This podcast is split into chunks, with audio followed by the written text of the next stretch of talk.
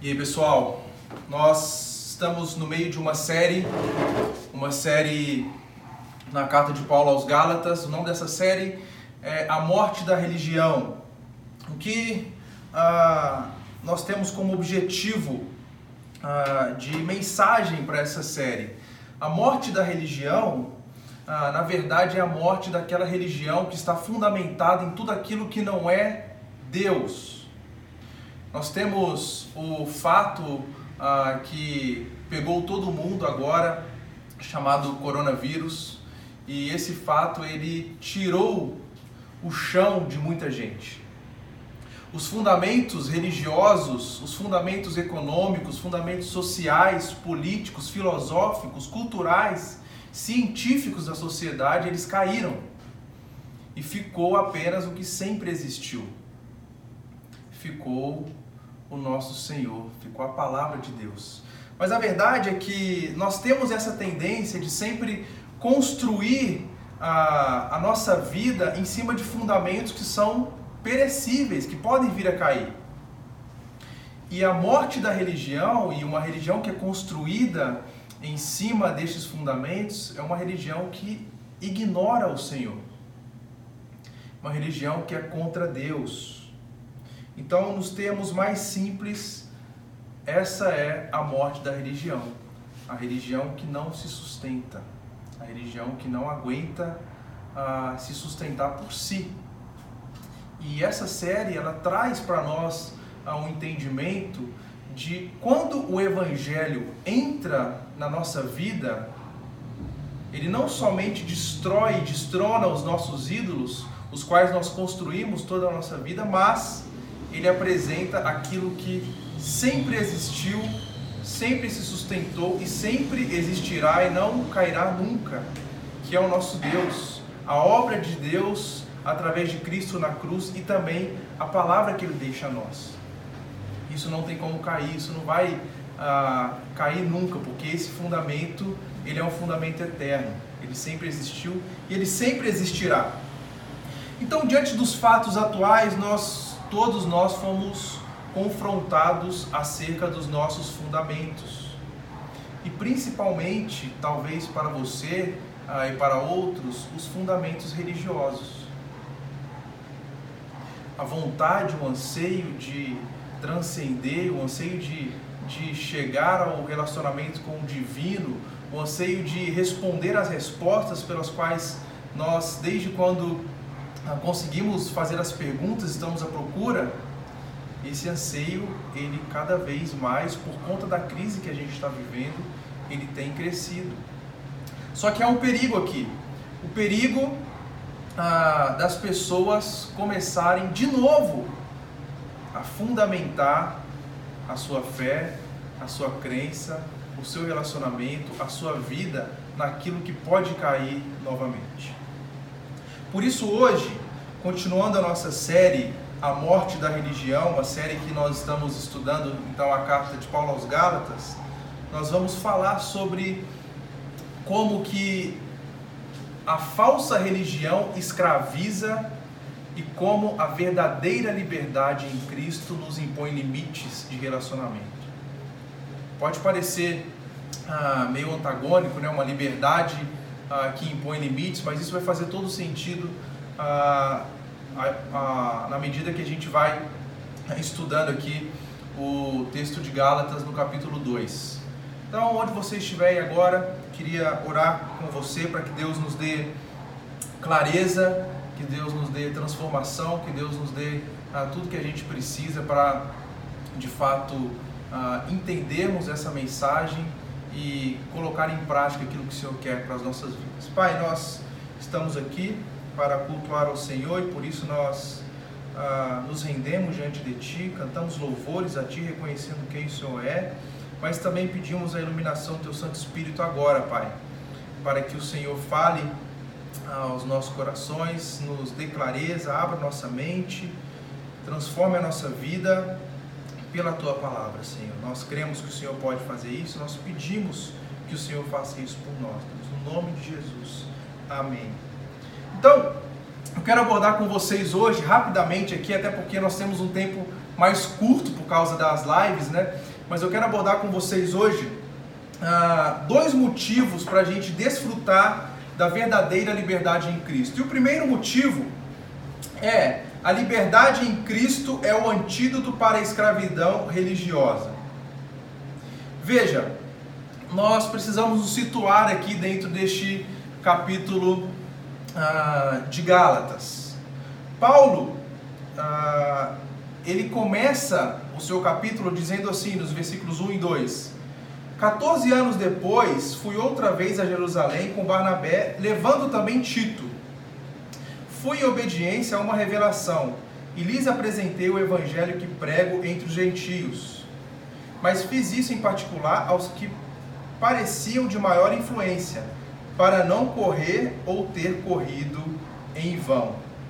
É importante a gente ter esse contexto em mente, porque Paulo, 14 anos depois da sua conversão, ele volta ah, em Jerusalém e ele, e ele havia recebido uma revelação de Deus e ele obedece a essa ordem que o Senhor dará a ele de voltar àquele lugar. Isso testifica também o fato dele ser de fato um apóstolo do Senhor, comissionado pelo Senhor Jesus Cristo. O fato de o Senhor ter direcionado ele ir para aquele lugar. E ele leva consigo Barnabé e leva também Tito. E ele está indo ali com a obediência dele, mas também com propósitos bem definidos que o Senhor havia revelado para ele. Veja, nos versículos 3 e 4 ele diz assim: Mas nem mesmo Tito estava comigo, sendo grego, foi obrigado a submeter-se à circuncisão. E isso surgiu por causa dos falsos irmãos que haviam infiltrado para espreitar a liberdade que temos em Cristo Jesus e nos reduzir à escravidão. A esses não submetemos nem por um instante sequer, para que a verdade do Evangelho permaneça entre vocês. Paulo levou Tito para aquela viagem com um motivo bem específico de ter levado seu discípulo para mostrar que a liberdade que aquele homem tinha recebido em Cristo não impunha sobre ele nenhuma prática religiosa, a gente sabe que naquele contexto era bem comum e era cultural a circuncisão. Um grego, agora convertido ao cristianismo, alguém que aceitou o evangelho, alguém que teve os seus olhos abertos, seu coração transformado pelo Senhor, ele precisava cumprir uma prática religiosa que não fazia parte do cristianismo, não. Paulo diz bem claro: estava comigo não foi obrigado a submeter-se à circuncisão. E isso, o que, o, o, que, que, o que, que isso nos leva a considerar dentro do texto? O texto diz: Isso surgiu por causa dos falsos irmãos que haviam infiltrado para espreitar a liberdade que temos em Cristo Jesus a reduzirmos a escravidão. Eles queriam pegar aquele homem e naquele contexto de Gálatas era isso que estava acontecendo, judaizantes entrando, se infiltrando ali para que as pessoas tivessem acrescentando ao cristianismo práticas religiosas, escravizando as pessoas e tirando a liberdade que Cristo havia conferido ah, uma vez que eles entendiam o evangelho. Então, Paulo leva aquele discípulo para mostrar que isso não era de forma alguma necessário. Além disso, ele usa uh, o exemplo de Tito, e isso é muito importante para os nossos dias, para alertar os seus ouvintes sobre os falsos mestres, bem como solidificar a união uh, que precisava ser unificada naquele momento da igreja que tinha surgido entre os gentios, o cristianismo crescendo entre os gentios, mas também o cristianismo crescendo entre os judeus. E é muito importante a gente pensar isso, porque nossos dias são marcados por pessoas ah, que vêm com falso ensino, com falso evangelho, com muito carisma, com muito marketing, com muita lábia para desviar as pessoas, para acrescentar religiosidade, para acrescentar práticas ou para esvaziar o verdadeiro sentido do cristianismo, o verdadeiro sentido do evangelho. Recentemente eu vi um vídeo de um jovem pastor ah, falando que a Bíblia não tem toda a autoridade que ela tem. E sabe, são pessoas que têm crescido em estima entre ah, jovens e outros que consomem ah, conteúdos na internet. Infiltrados para esvaziar, subverter o Evangelho, infiltrados para tirar a essência do Evangelho. E Paulo diz que eles não devem ser ouvidos. As pessoas não podem dar atenção ao que, esses, ao que esses falsos mestres falam. O texto continua dizendo assim: E quanto àqueles que pareciam ser alguma coisa, o que eles foram no passado não me interessa mais. Deus não aceita a aparência do homem. Esses digo que pareciam ser de maior influência, nada me acrescentaram. Pelo contrário, quando viram que me havia sido confiado o evangelho da incircuncisão, assim como a Pedro foi confiado o evangelho da circuncisão, pois aquele que operou eficazmente em Pedro para apostolado da circuncisão também operou eficazmente em mim para com os gentios. E quando reconheceram a graça que me foi dada, Tiago, Cefas e João, que eram reputados colunas, estenderam a mim e a Barnabé a mão direita da comunhão, a fim de que nós fôssemos para os gentios e eles fossem para a circuncisão. Somente recomendaram que nos lembrássemos dos pobres, o que também me esforcei.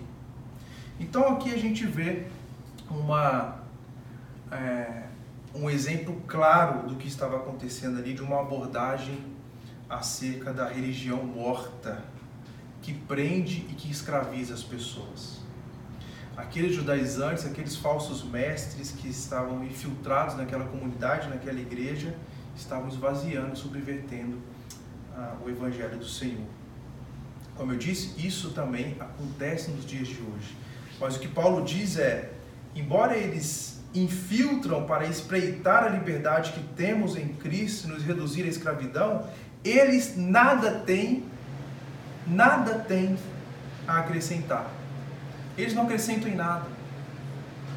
Provérbios diz que quem anda com sábio se torna sábio, mas quem segue o tolo acaba em ruína.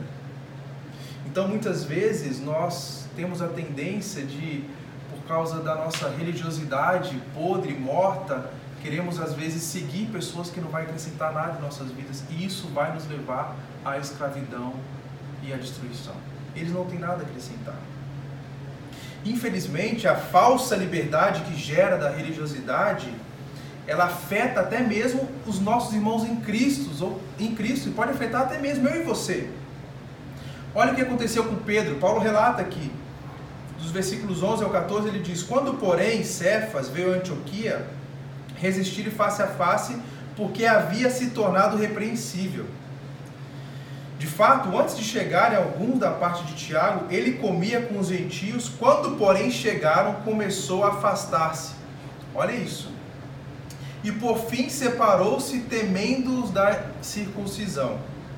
E também os demais judeus se fizeram hipócritas juntamente com ele, a ponto de o próprio Barnabé ter se deixado levar pela hipocrisia deles. Quando, porém, vi que não procediam corretamente segundo a verdade do Evangelho, eu disse a Cefas na presença de todos: Se você que é um judeu vive com os gentios, e não como um judeu, por que quer obrigar os gentios a viver como judeus? Pedro tinha caído na hipocrisia.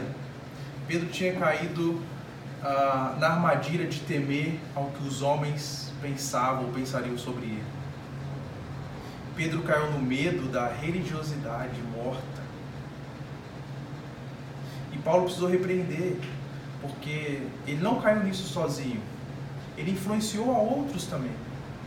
Aqui Paulo relata que Barnabé também caiu nessa. Então, saiba, ao repreender Pedro e, e falar sobre esse evento, e repreender a sua hipocrisia, ah, nós vemos que vivemos por conta de uma religião morta vai nos levar ao afastamento do relacionamento com Você pode estar vivendo pela aparência, pela prática da, da, do, seu, do seu ritual, pelo temor de alguém, fazendo alguma coisa, sendo alguém que você não foi chamado para ser, se prendendo a um tipo de religião que não vai te levar, levar a lugar nenhum. Isso é religião morta, isso vai te matar, isso não te leva a lugar nenhum. Não é isso que Deus quer para a sua vida, não é isso que Deus quer para nossas vidas. Por isso, a liberdade em Cristo é o antídoto para a escravidão religiosa. E esse é o meu segundo motivo aqui. A liberdade em Cristo exige limites. O texto continua dizendo no versículo 15: Nós, judeus por natureza e não pecadores dentre os gentios, sabendo contudo que o homem não é justificado por obras da lei, e sim mediante a fé em Cristo Jesus, também temos crido em Cristo Jesus para que fôssemos justificados pela fé em Cristo e não por obras da lei, pois as obras da lei ninguém será justificado. Mas se nós, procurando ser justificados em Cristo, somos também achados pecadores, será que isso significa que Cristo é ministro do pecado? De modo algum. Porque se volto a edificar aquilo que destruí, a mim mesmo constituo como transgressor. Paulo, ele começa esse novo bloco aqui, a sua argumentação, colocando os judeus e os gentios no mesmo patamar. Aqueles que se achavam religiosos e pela sua obra da lei e por aquilo que eles faziam, se colocavam acima de outros, Paulo acaba com isso, ao dizer: Nós, nós judeus por natureza, somos pecadores nós sabemos que o homem não é justificado por obras da lei. Então, gente, Paulo, ao colocar o povo judeu na mesma categoria, ele fala para aquelas pessoas, para os seus ouvintes, que todos são pecadores e necessitam, necessitam de Cristo, da justificação no Senhor, da justificação em Cristo Jesus. Paulo deixa claro que a salvação vem somente de Cristo. A liberdade do cristão, então, não permite que ele volte para a lei. A liberdade do cristão não permite que ele volte ao seu desejo e motivação de ser justificado por alguma outra coisa que não seja Cristo. Aqui nós aprendemos o valor da liberdade. E toda liberdade, ela impõe limites. No versículo 19, Paulo diz: Porque eu, mediante a própria lei, morri para a lei, a fim de viver para Deus. Estou crucificado com Cristo, logo já não sou eu quem vive, mas Cristo vive em mim. E esse viver que agora tenho na carne, vivo pela fé no Filho de Deus, que me amou e se entregou por mim. Não anula a graça de Deus, pois a justiça é mediante a lei, segue-se que Cristo morreu em vão. Nesse sentido, a liberdade do cristão é o próprio Cristo. O C.S. Lewis, no, no seu livro é, Cristianismo Puro e Simples, ele dá um exemplo sobre liberdade, ele fala do peixe. E ele diz que a liberdade do peixe é a água. Ou seja, o peixe ele pode correr por todo o oceano, por todo o vasto oceano. Não tem limites, não tem barreiras para ele, ele pode ir por onde ele quiser. Pode ir nos sete mares, ele só não pode ficar fora da água. Porque a água é o seu limite. E para nós cristãos, o nosso limite é Cristo. Por isso, toda liberdade ela impõe limites. E não tem nada melhor para a gente do que ter os nossos limites calcados em Cristo. Porque se nós temos os limites em Cristo, nós temos a garantia do fundamento que é verdadeiro, que é eterno e que nunca vai cair. A verdade é que eu e você nós temos a tendência de usar o argumento da falsa liberdade, das práticas religiosas, de querer o nosso bem, de construir nossas vidas em algo que não vem do, do Senhor. Mas aqui a verdade é: Cristo nos liberta para vivermos para Ele. Então, concluindo, durante esses dias que nós temos passado, ah, e essa crise mundial que, que está deixando todo mundo batendo cabeça, e como eu disse, todos os fundamentos da sociedade eles caíram, o que permaneceu foi o Evangelho. Ah, e todo mundo trancado dentro de casa, todo mundo na quarentena. A grande verdade é que enquanto tudo caiu e todo mundo está preso, Cristo nos liberta. Ele nos liberta, primeiro, do nosso pecado que nos condena. Ele nos liberta da falsa religião que leva a mim e a você a práticas que esvaziam o Evangelho de Cristo. Ele nos liberta para que nós encontremos os nossos, nossos limites no nosso relacionamento com Ele. Por isso, quando a religião morre, o relacionamento nasce. A religião precisa morrer. O relacionamento com Cristo, com Deus, precisa nascer para que a gente entenda o nosso propósito, para que a gente entenda a, a nossa segurança, o nosso fundamento, para que a gente entenda os verdadeiros limites pelos quais o Senhor nos chama para vivermos. Embora é, todo esse contexto de crise possa trazer algum pavor ah, para algumas pessoas, talvez você ah, já tenha passado pela ansiedade, pelo medo, está no tédio agora ou no desespero, não sei. A única verdade que nós temos é que se nós continuarmos construindo a nossa vida, o nosso relacionamento em cima de fundamentos que vão cair lá na frente novamente, nós estamos, na verdade, nos escravizando desde já para cair como escravos lá na frente. Mas se nós construirmos e deixar que o Senhor, que vive em nós, venha construir o nosso caráter, a nossa vida, nos redimindo dia após dia, nos trazendo para junto do relacionamento contigo, um relacionamento que nos transforma, um relacionamento que coloca a nossa mente naquilo que é do alto, nosso relacionamento que nos dá, nos dá esperança, um relacionamento que mostra para mim e para você que essa vida não acaba aqui e nós somos peregrinos nesse mundo, na medida que nós conhecemos isso e desfrutamos disso, nós vamos entendendo dia após dia o valor da nossa liberdade em Cristo. Que Ele possa nos abençoar e que nós possamos desfrutar dessa liberdade, porque foi para a liberdade que Cristo nos libertou. Vamos orar? Pai, muito obrigado, Senhor, pela tua palavra que mostra a nós quão valioso é sermos livres em Ti. Uma vez que nós somos livres em Ti, nós vivemos para Ti, Pai. Obrigado por isso, obrigado porque a Tua palavra ela permanece quando tudo cai.